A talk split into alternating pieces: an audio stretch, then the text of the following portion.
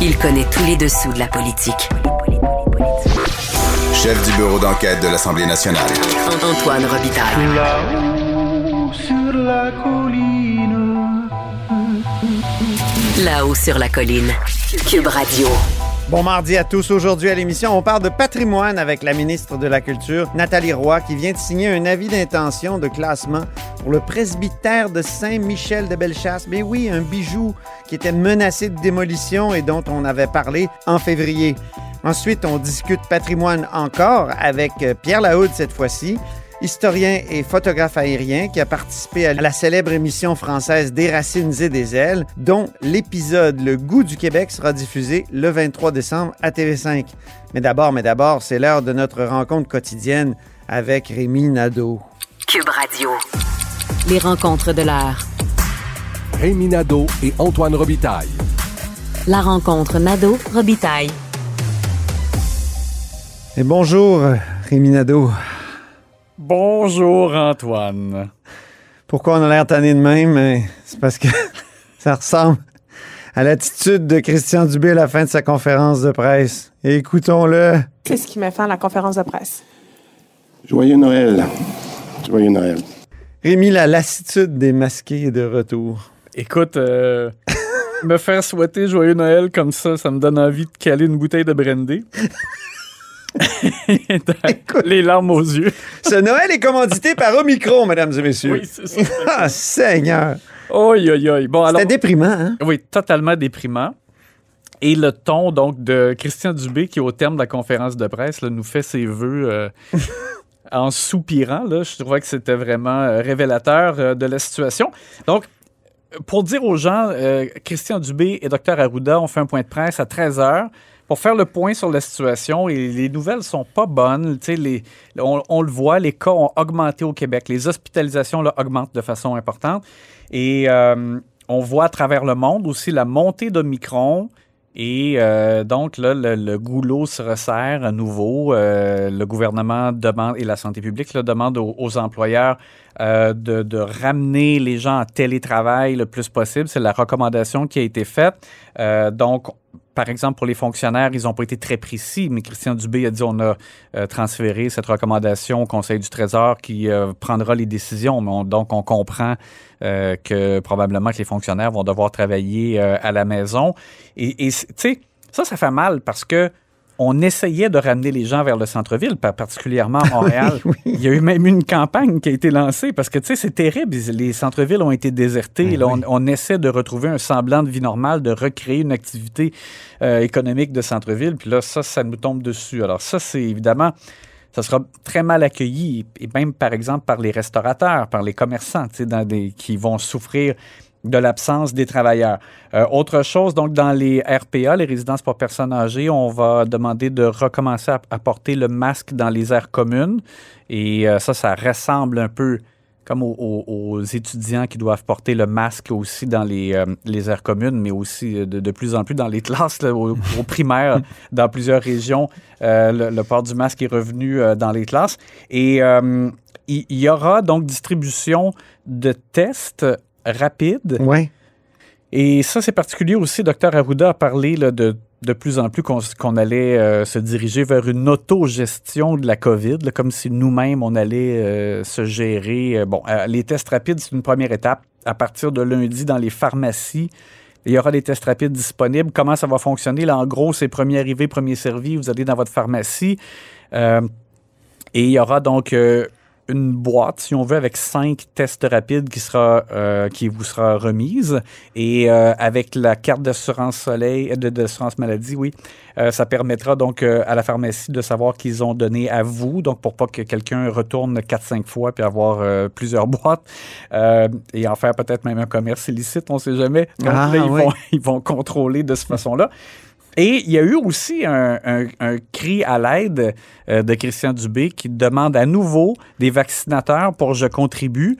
Euh, il chercherait à avoir 500 vaccinateurs de plus euh, parce qu'on souhaiterait à ce moment-là peut-être pouvoir devancer la troisième dose pour les gens de 60 ans et plus qui, pour l'instant, est prévu à partir de janvier. On se dit si des fois il y avait suffisamment de vaccinateurs, on pourrait commencer un peu plus tôt. Et Alors voilà donc pour le, le- le portrait qui a été. euh, On peut l'écouter euh, d'ailleurs Ouais. sur les vaccinateurs, Rémi. Vu la hausse des cas et du potentiel d'Omicron, on veut accélérer la vaccination de la euh, dose de rappel, ce qu'on appelle la troisième dose. Mais pour ce faire, étant donné les limitations qu'on a dans notre réseau, euh, ça nous prend plus de vaccinateurs. Et Daniel, tout à l'heure, va vous expliquer un peu où on est dans notre capacité euh, de vaccination, puis où on aimerait être le plus rapidement possible. Parce que, dans le fond, on a une capacité de vaccination au Québec présentement de 300 000 doses par semaine. Euh, sauf que si on avait 500 vaccinateurs de plus, on pourrait doubler et euh, administrer 600 000 doses euh, de vaccins. C'est aussi significatif que ça.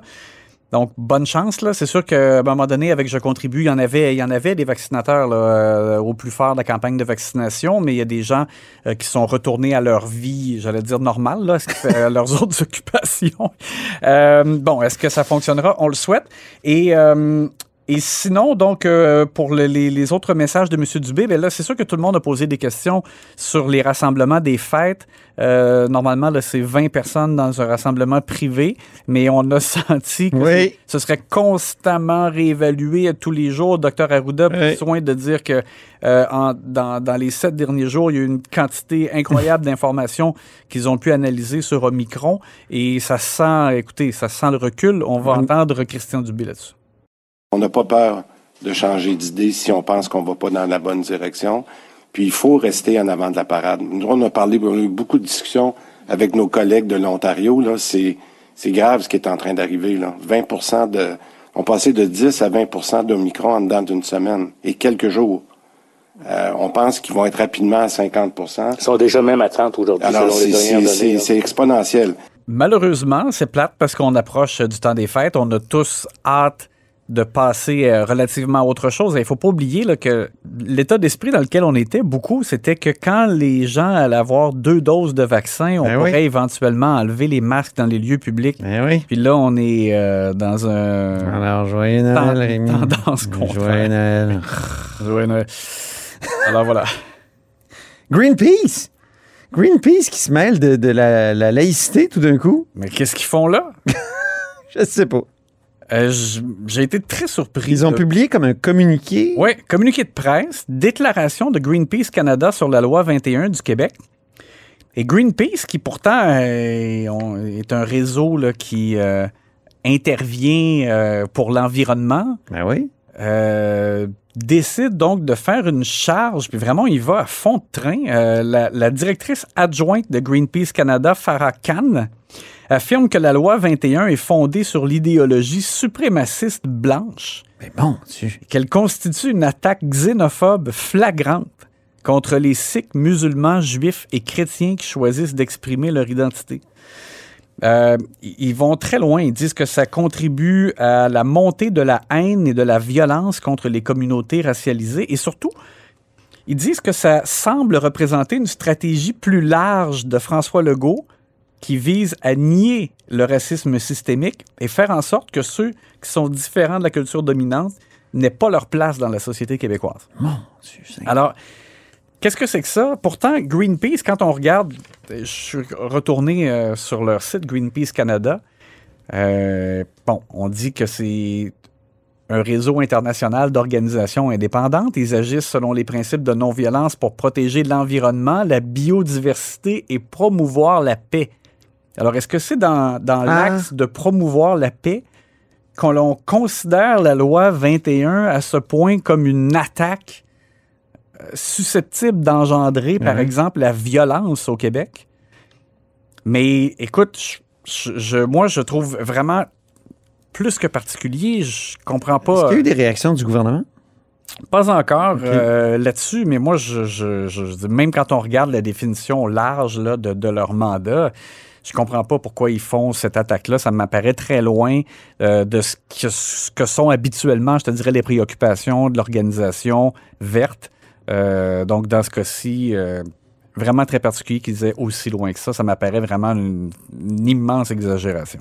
Notre dernier sujet est un peu connexe. Oui.